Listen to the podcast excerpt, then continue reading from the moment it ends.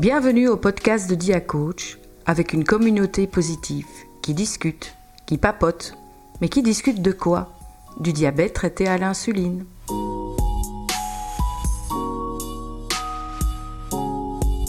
Bonjour et bienvenue dans notre Facebook Live podcast saison 3 épisode 2. Nous avons plus de saisons que d'épisodes, mais c'est normal, on a pris beaucoup de retard. Je m'appelle Nathalie, patiente experte et présidente de l'ASBL DiaCoach. Nous sommes en direct et vous pouvez dès à présent poser vos questions dans les commentaires que Yves ou Marina me transmettra. Aujourd'hui, nous accueillons Vanessa du centre Osmos, chien d'assistance et notamment pour les diabétiques. Bonjour Vanessa. Depuis combien de temps votre association existe? Pouvez-vous vous présenter? On a créé Osmose en, 2010. Je dis toujours que ça fait 10 ans qu'Osmose existe, mais en fait, le, je pense que le Covid euh, nous a fait oublier beaucoup de choses. Donc, euh, les, années Covid, je ne les ai pas oubliées. Donc, maintenant, ça fait 12 ans que, que, que Osmose existe.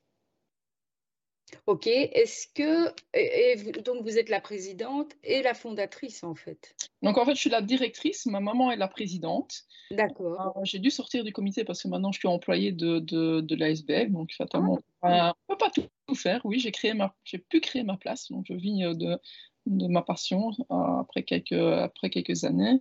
et donc, je, je, bah oui, je dirige l'association. Je fais en sorte de mener des nouveaux projets, de former les chiens d'assistance, de former des chiens pour les personnes euh, diabétiques, de former. Donc, euh, je ne sais pas si ça fait partie des questions futures, mais je vais directement. Alors, qui est Osmose? Donc, Osmose, on forme des chiens d'assistance, tout sauf pour les personnes malvoyantes. Donc, euh, la première chose, c'est qu'on forme pour les personnes à mobilité réduite. Euh, donc, c'est pour les personnes principalement en chaise roulante. Donc, les chiens sont capables d'ouvrir, fermer les portes, d'allumer les lumières, de les éteindre, de déshabiller, de ramasser les objets qui tombent par terre, d'appeler un ascenseur, d'appeler euh, à l'aide si une personne tombe de sa chaise ou d'aider justement la personne à se relever si, si elle tombe. Ça, c'était vraiment le tout, la, la, toute première chose pour laquelle on a formé l'association. Et puis ensuite sont venus s'ajouter d'autres types de formations de chiens pour les enfants qui sont atteints de maladies orphelines. Euh, ensuite, on a formé des chiens pour les personnes épileptiques. Et le dernier volet, c'est pour les personnes diabétiques. Qui, ça, c'est vraiment euh, tout, tout récent, puisque euh, le premier chien a été formé en, à partir, on a commencé en 2019, mais, mais il a été certifié l'année dernière. D'accord.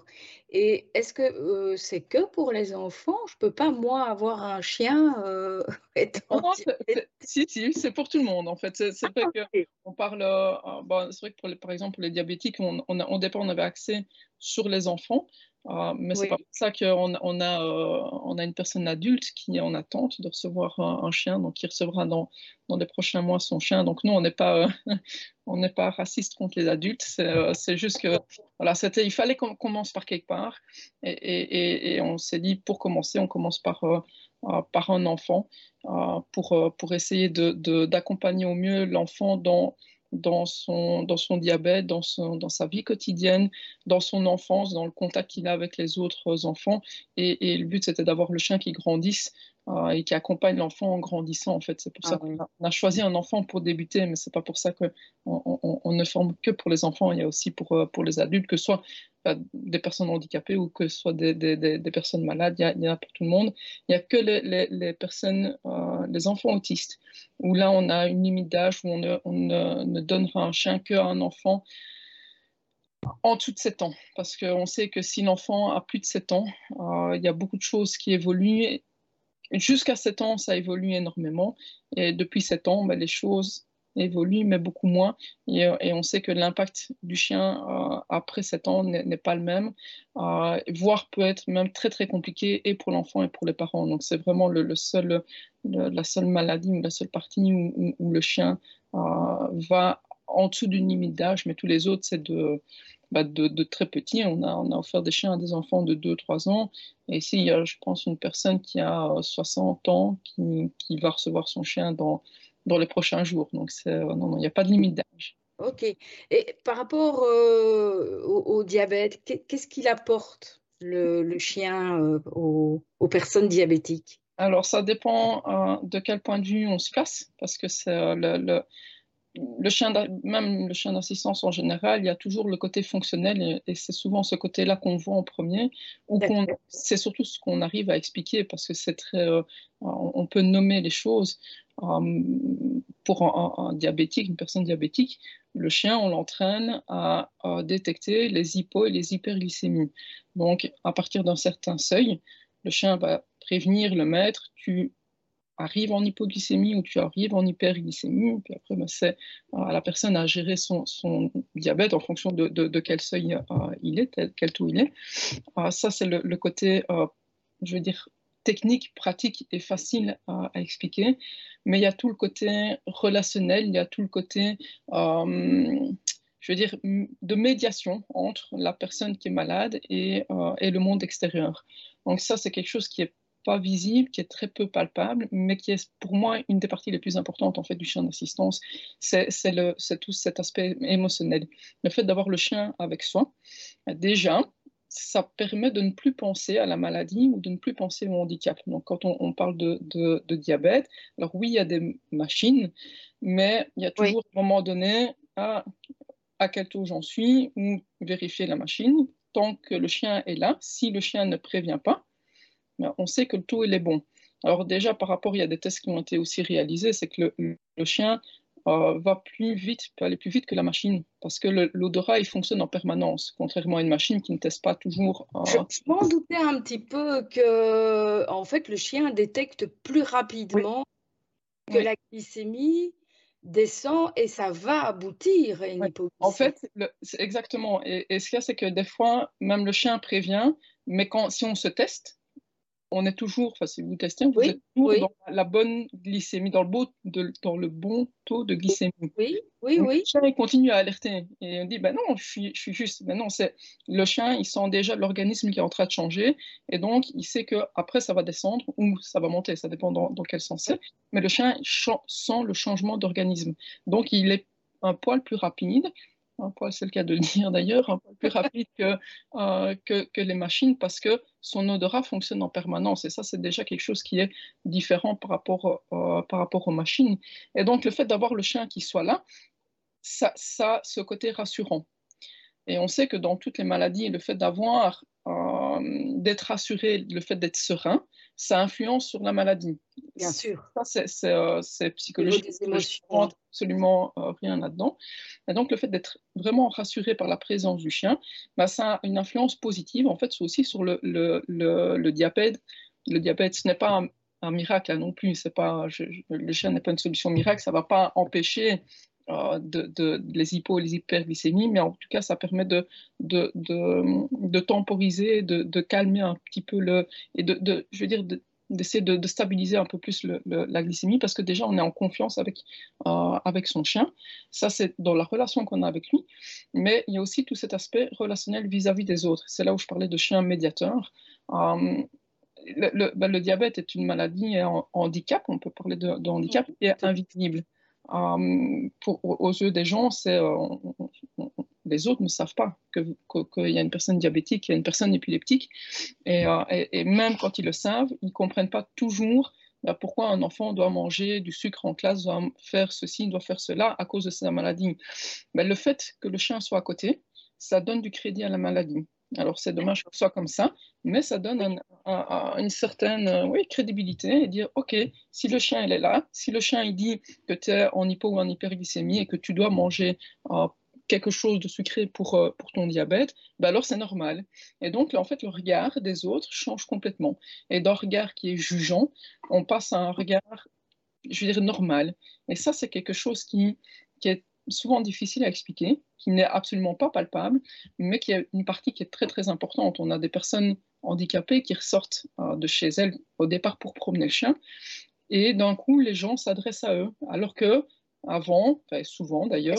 Est-ce qu'on peut, dire que ça apporte une forme de bienveillance par rapport au regard? Les gens sont plus bienveillants envers le diabétique? Oui, tout à fait. Ben déjà, en fait, on est considéré et ça, c'est du, dire de toutes les personnes qui ont un chien d'assistance, peu importe la fonction hein, du, du, chien, le métier, c'est qu'on est considéré comme une personne à part entière.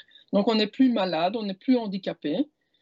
Mais on est une personne. Avant la maladie, avant le handicap, on est une personne. Et c'est ça, et, c'est la réalité. C'est qu'on est tous avec nos forces et nos faiblesses. Et moi, j'ai mes forces, mes faiblesses. Je ne suis pas handicapée, je suis malade, mais j'ai d'autres handicaps. Je suis timide de base, et, je considère ça comme un gros handicap. Mais, pour les gens, c'est pas, ça, c'est pas grave. Mais par contre, s'il y a un handicap, si c'est visible, si on doit faire quelque chose, si on fait une crise d'épilepsie et qu'on tombe, ben là, ça devient, euh, ça devient gênant, ça, on tourne la tête. Mais le fait d'avoir le chien à côté, c'est oh, le beau chien. Parce que bon, on ne prend pas n'importe quel chien non plus, c'est oh, le beau chien. et du coup, il y a un casting. ah oui, ah oui, tout à fait.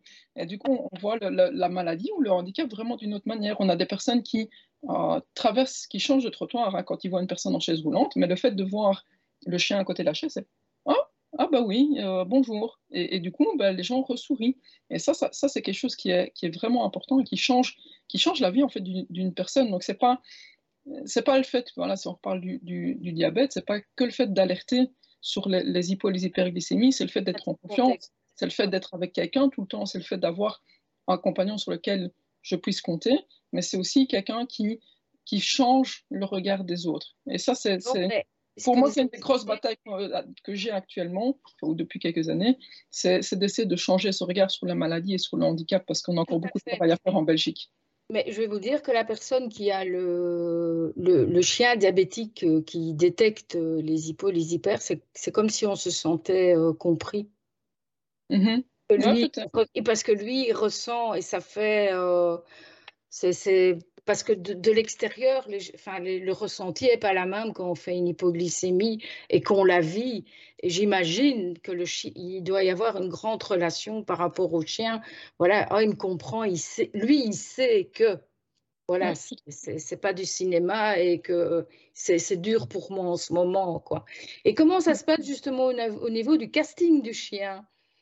Comment ça se passe euh, Quel est le travail euh, À quel âge ça commence Avec les familles d'accueil? Enfin bon, j'imagine qu'il y, a, tout un énorme travail derrière euh, qui vient de, votre part pour, arriver à ce beau résultat. Expliquez-nous un petit peu comment ça se passe. Ok. Ok, déjà, il doit être beau.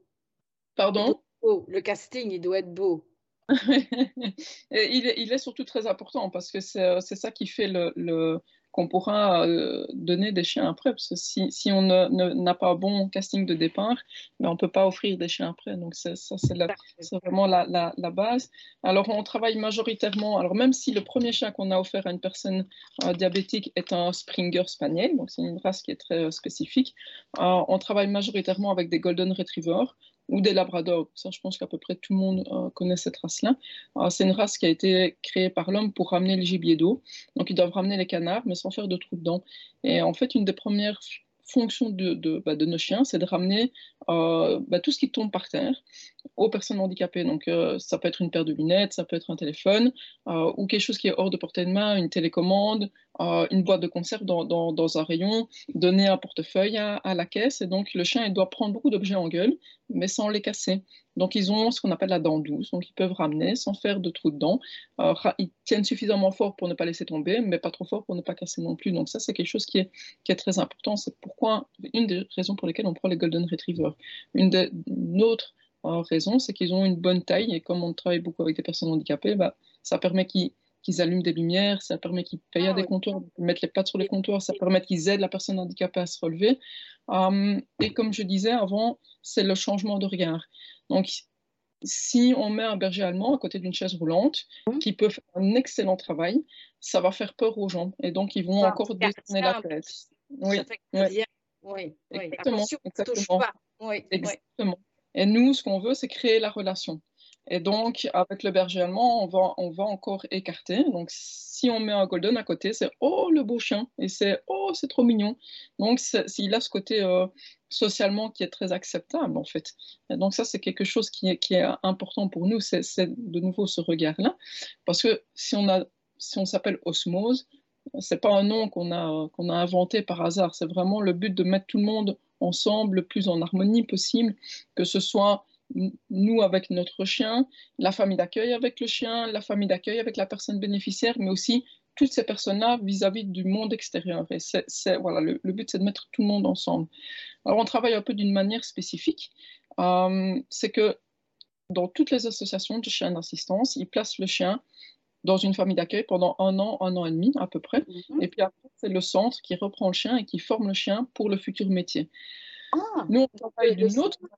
Pardon Ah oui, c'est comme, comme ça que ça se passe. Retiré de la famille d'accueil.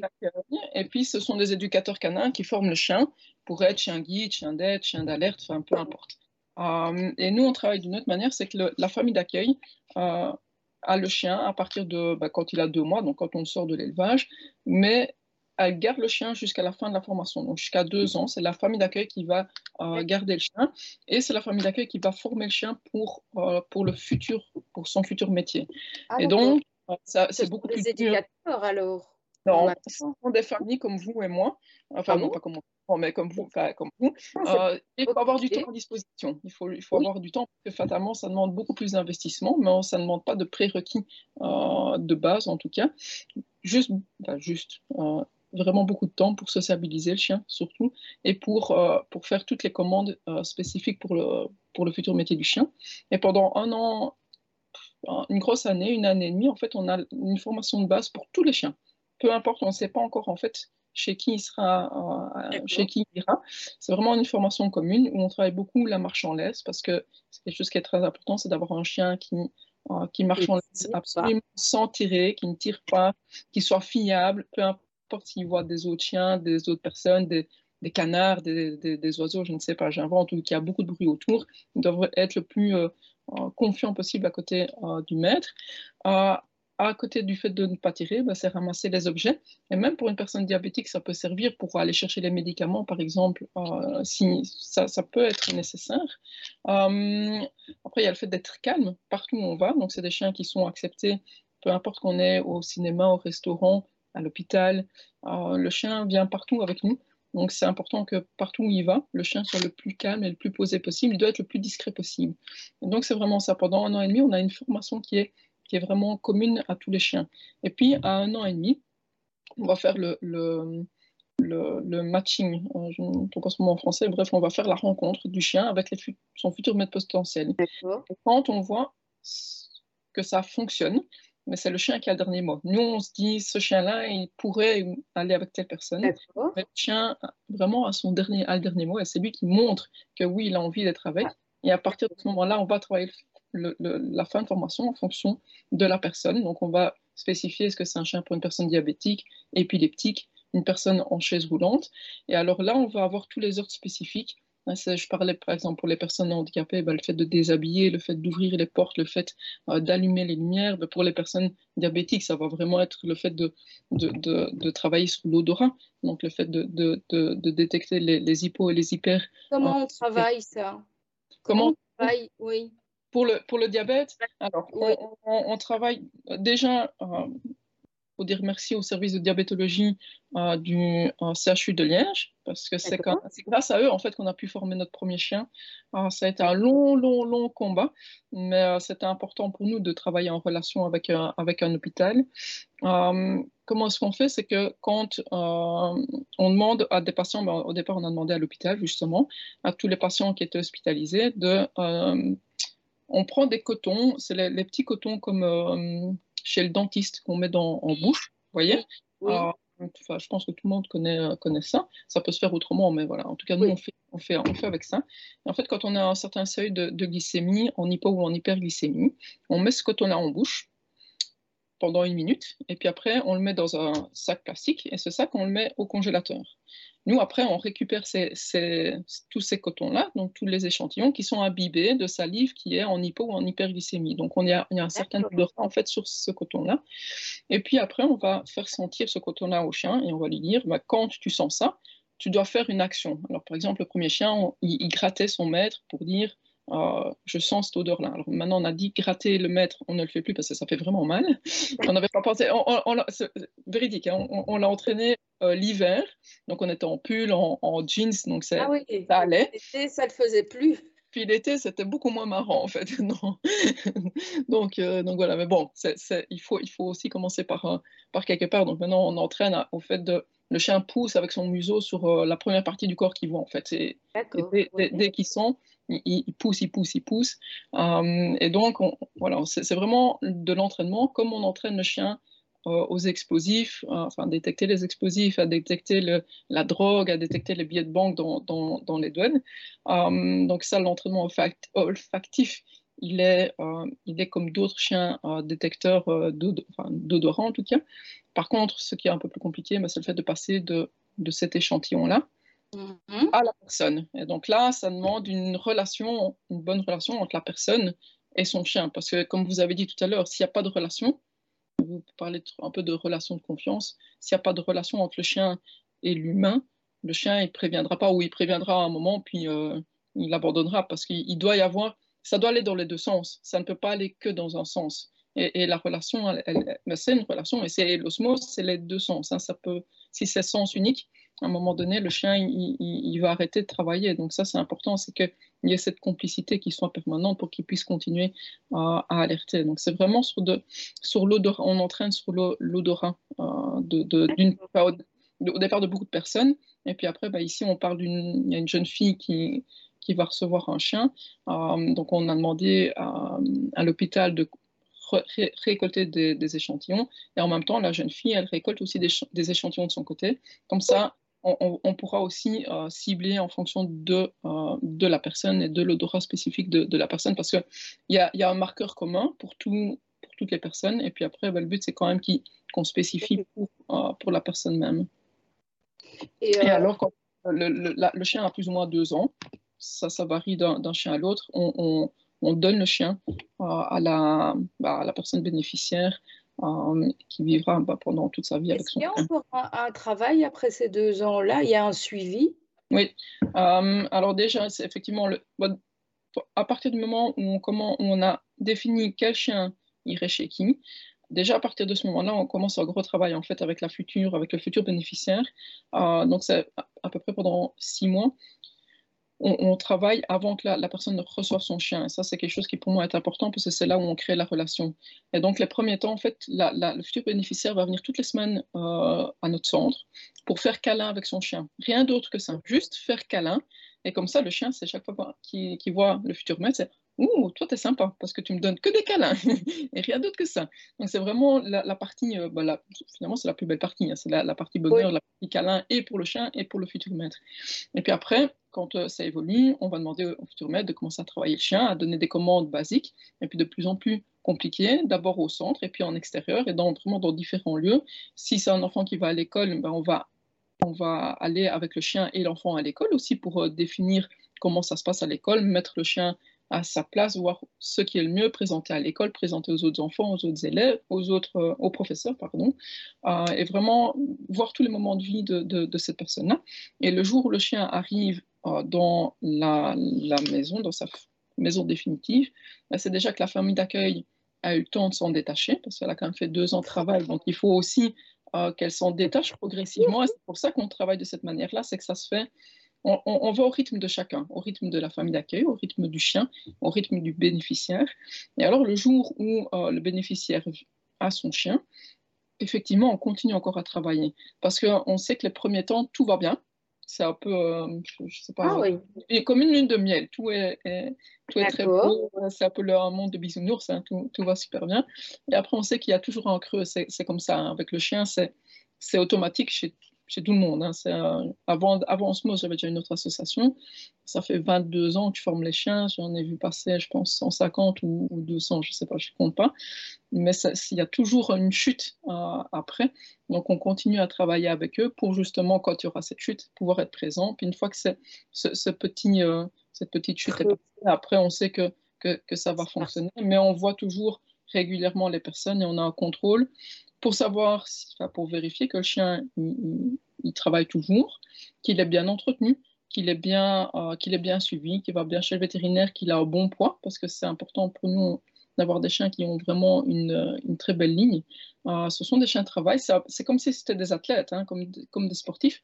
Donc euh, leur, corps, c'est leur, leur travail, c'est leur outil de travail, donc c'est important qu'ils aient une belle, une belle ligne. Donc on, on assure tout ce, tout ce suivi-là après le, placement des, euh, des chiens Et, oui, c'est très, très régulier qu'on les voit. Euh, je, voulais encore demander, euh, moi, moi, mon chien, parfois le matin, j'ai l'impression qu'il détecte quand je suis en hyperglycémie. c'est possible. Je parle, enfin, excusez-moi l'expression, mais il se casse, quoi. Ouais, c'est possible. Il y, a, il y, a, des chiens que. Quand je me suis en hyperglycémie, en fait, il ne supporte pas cette odeur. Enfin, on a une odeur particulière quand on est en, hyperglycémie. Et euh, à chaque fois, hein, ça, fonctionne. Hein. je me contrôle, je me dis, ça y est, je suis trop haute.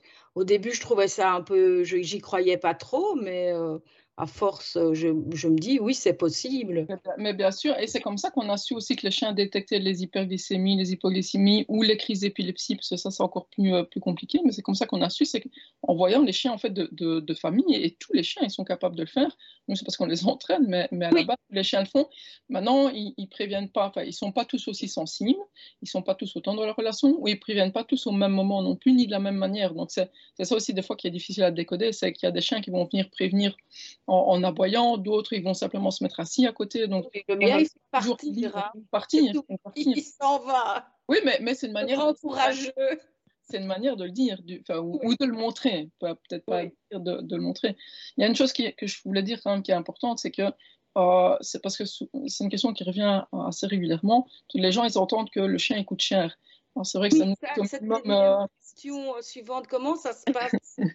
Ça, ça, coûte au minimum 18 000 euros pour nous de former un chien oui. deux ans. Alors, on m'a on, on dit c'est pas c'est pas formé sur deux ans, c'est un investissement sur dix ans finalement. Donc voilà, on le voit d'une manière, euh, d'une autre manière certainement, euh, mais on, ils sont c'est gratuit pour la personne qui reçoit le chien. Et ça c'est quelque chose qui est important parce que des fois on nous téléphone en disant mais moi je pourrais pas me payer le chien.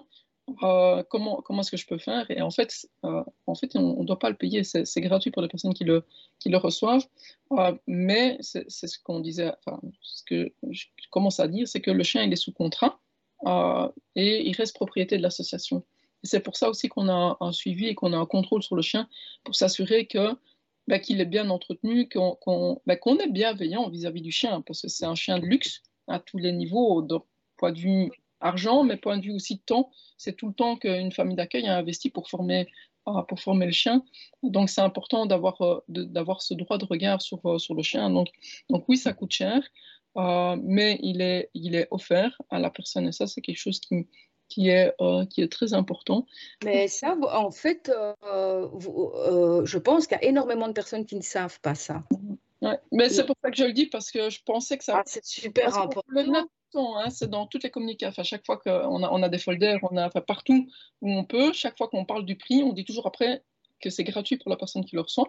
Euh, je, pense qu'on dit même c'est offert gratuitement. Je sais que normalement en français on peut pas le dire, mais, mais, on le fait parce que pour essayer de, de, de, mettre l'accent dessus.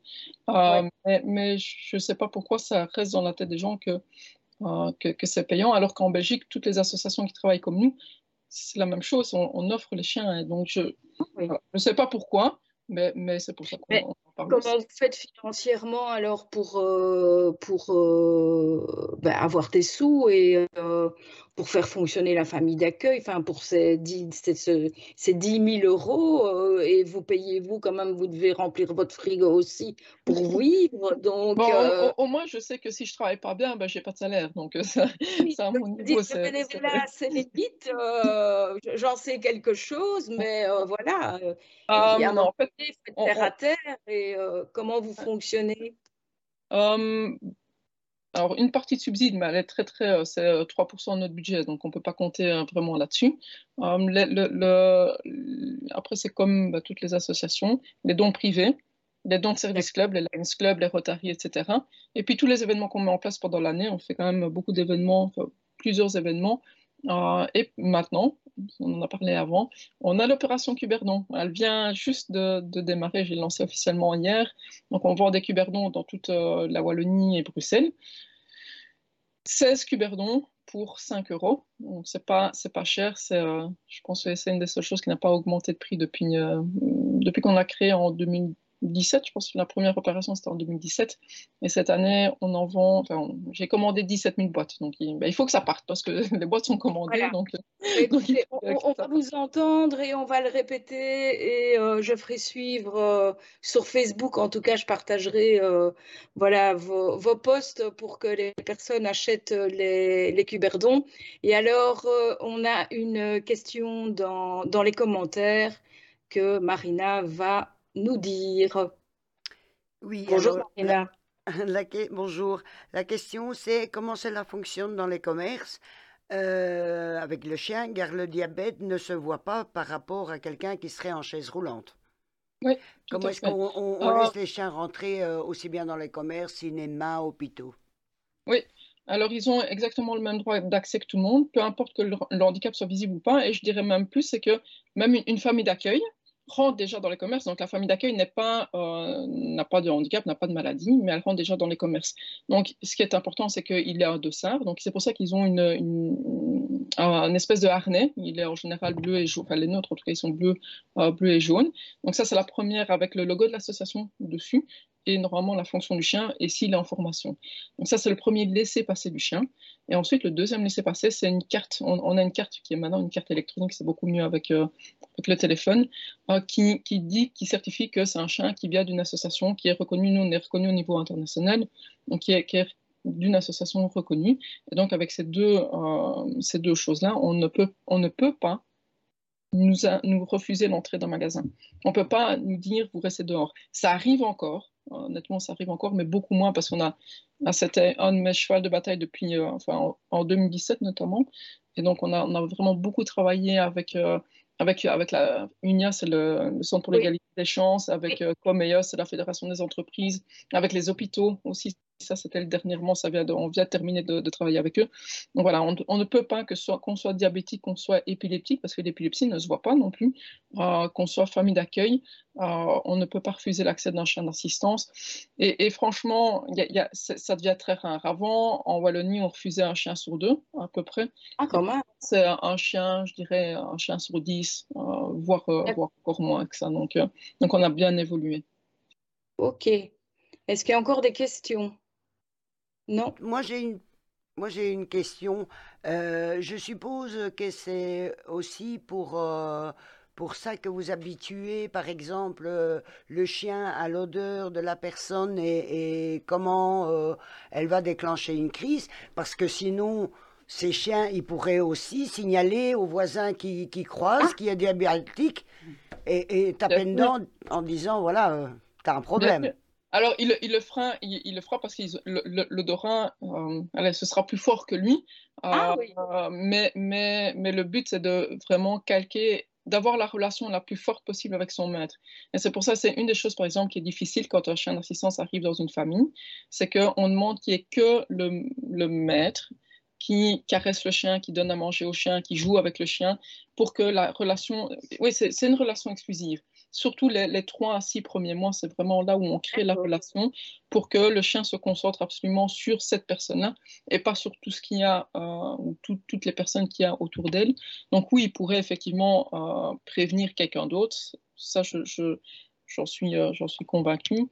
Mais, mais plus on va être dans la relation avec son chien, et plus le chien, il n'aura Dieu que pour nous, enfin, ou d'odorat, parce que là, c'est, surtout l'odorat qui est, qui est important, il n'aura plus d'odorat que pour nous. D'accord. Merci.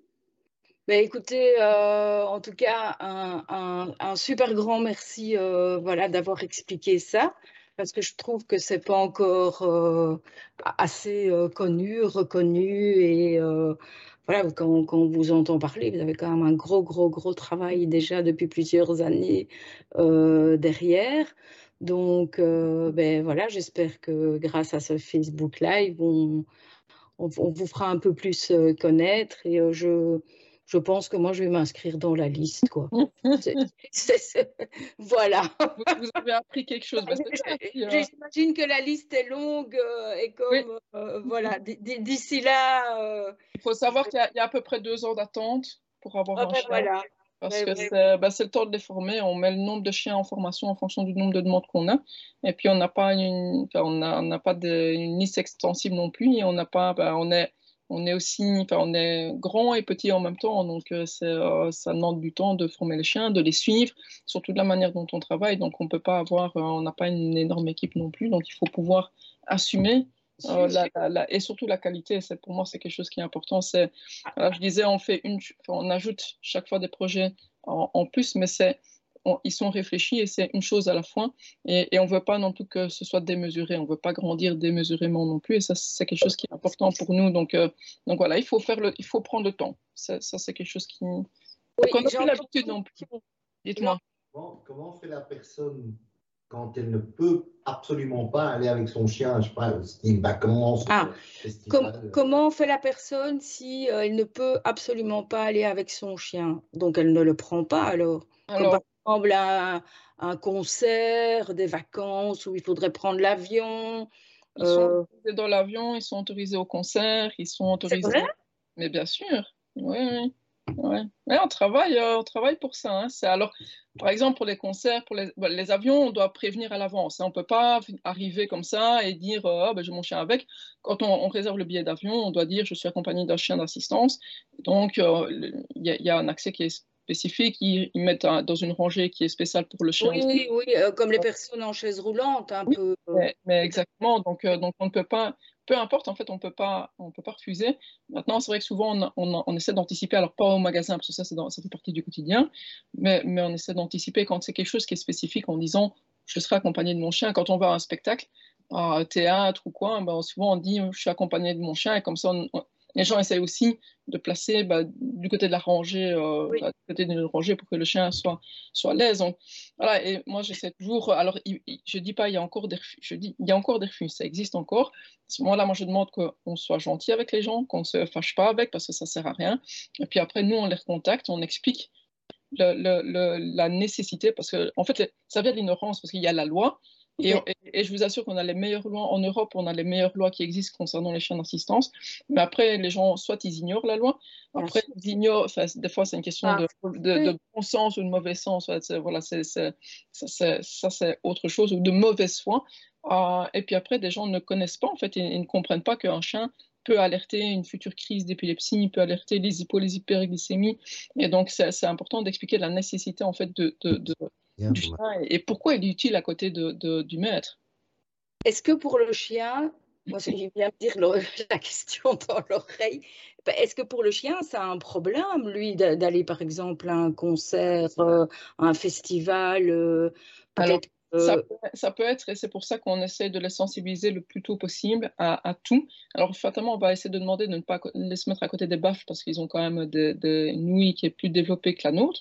Donc, euh, l'odorat et l'ouïe, c'est les sens qui sont les plus développés chez, euh, chez le chien. Donc, il faut quand même qu'on soit respectueux vis-à-vis euh, vis-à-vis du chien.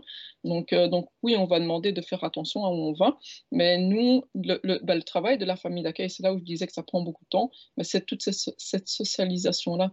Et par exemple, au Franco, on est allé avant le Covid. Euh, pendant trois années, on est allé aux Francophonies. On avait un stand là-bas et c'était le but aussi, c'était de sociabiliser les chiens depuis tout petit jusqu'à plus grand, en allant au départ le plus loin possible et puis en les approchant. Et en fait, le, but d'une famille d'accueil, c'est de, de dire aux chiens, peu importe où tu es, c'est un contexte qui est normal donc ce qui nous ne paraît pas toujours normal, mais peu importe, voilà, c'est le chien, peu importe le contexte où il est, il, doit trouver ça normal, qu'il soit dans une gare, parce que ça peut être ça aussi, il y a, la gare, il y a la, campagne avec les veaux, les vaches, les, les cochons, peu importe ce qui croise, ou peu importe où il est, mais on essaie que ce soit normal pour, euh, pour le chien. Des fois, il y a des chiens qui sont plus sensibles. On a un chien, par exemple, qui est très, très sensible euh, au bruit, et sa maîtresse qui adore, elle va notamment en francophonie chaque année, ben et c'est une personne en chaise roulante. Elle dit, OK, il y a quelqu'un qui m'accompagne, et elle laisse le chien à la maison sur ce moment-là parce qu'elle sait que son chien n'est pas bien. Et donc là, c'est une question de, de, bienveillance en, en, en dans le, chien. Donc, donc oui, il y a des moments où, ils peuvent ne pas être avec leur maître, mais c'est le, moins possible. ils doivent être le plus possible au contact de, de leur maître. Oui, moi j'aurais une question. Est-ce que le, ce, chien le, chien, à un moment donné, est-ce qu'on peut le laisser seul et, par, et on, on, peut, on, peut, mais, mais, mais si on a un chien, qui l'aident. Donc, il n'y a, pas, a pas de. Mais est-ce que ces chiens sont habitués à rester seuls? Alors, on les habitue, on demande aux familles d'accueil hein, de, de, leur apprendre à rester seuls. Venir. Ouais. Mais alors, en, famille d'accueil, on, on, leur demande d'apprendre aux chiens à rester seuls. Mais le problème, donc ils, le font. Oui. seulement après, souvent, ils ont une relation qui est tellement forte. Donc, quand ils sont avec, après avec le, la personne handicapée ou malade, ils ont une relation qui est tellement forte qu'après, ça devient. C'est vrai que c'est dur de laisser le chien seul parce qu'ils sont tellement euh, ils sont fusionnels, ils sont 24 sur 24 ensemble, que c'est dur, mais en fait c'est dur pour les deux, et pour le chien, et pour, le, le ah. euh, et pour la personne bénéficiaire, parce qu'elle est, elle n'est pas habituée en fait à être sans son chien. On a une personne qui a été hospitalisée au, CHU et on a bataillé pour que le chien rentre et au départ il ne voulait pas. Mais quand le chien est arrivé, ça a été euh, l'explosion de joie et pour le, le, maître et pour le chien. Et c'était, tellement beau de voir ces retrouvailles-là que, que, bah, que après maintenant le CHU accepte euh, les chiens parce qu'ils ont vu tout le, tout ce côté bien-être. Et puis après, on sait que si le patient il est bien, ben, il guérit mieux aussi. Bien sûr. Vite. Et donc, euh, ça a été vraiment une spirale positive à ce moment-là. Donc, euh, donc oui, ils ne sont pas habitués à, être séparés. Ils peuvent, on, les habitue petits, mais après, ben, c'est une, une, question fusionnelle et, là-dessus, on ne peut rien faire. Quoi. Ok. Il y avait encore une question, je pense. Mais... En fait, c'est signaler que Irène euh, pourrait vendre les sachets de Cuberdon dans son salon. Donc ah, voilà, déjà quelqu'un. Ah, cool. Ah, merci Irène. Merci d'être là. Je sais pas qui suis. Super, merci beaucoup euh, Irène. Euh, ben, écoute, euh, je, je m'arrangerai avec Vanessa pour qu'elle me les envoie et on ira distribuer dans les commerces qu'on connaît sur Bruxelles. Donc, super.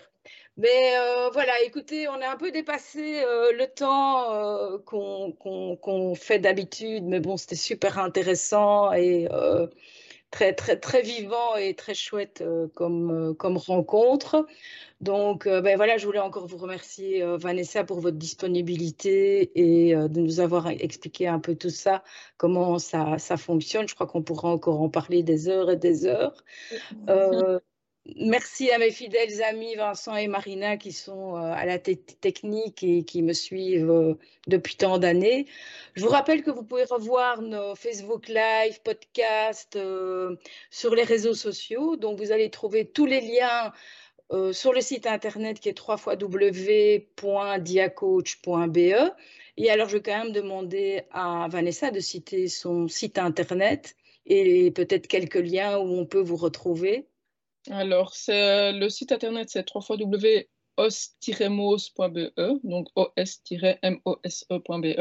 Et puis, le, ben, le, plus important, en fait, c'est Facebook. C'est là où, euh, on est le plus actif et c'est os apostrophe MOSE, euh, ASBL, chien d'assistance. Donc, euh, normalement, on trouve assez, assez facilement sur Facebook, en tout cas. Mais on mettra le lien de toute façon. C'est important l'apostrophe parce que il y, a, y, a osmose en un mot, mais enfin, en tout cas en région liégeoise, c'est un, un, centre de bien-être. Donc c'est pas, pas le même bien-être. mais c'est osmose, chien d'assistance et, et, et, on nous trouve. Ok, ça va. Ben, écoutez, euh, merci euh, à tous, merci de nous avoir suivis, merci à ceux qui vont voir le replay. N'hésitez pas encore à poser des questions, même euh, dans les commentaires du, replay, on, on, transmettra. Et on vous dit tous à bientôt. Au revoir. Au revoir.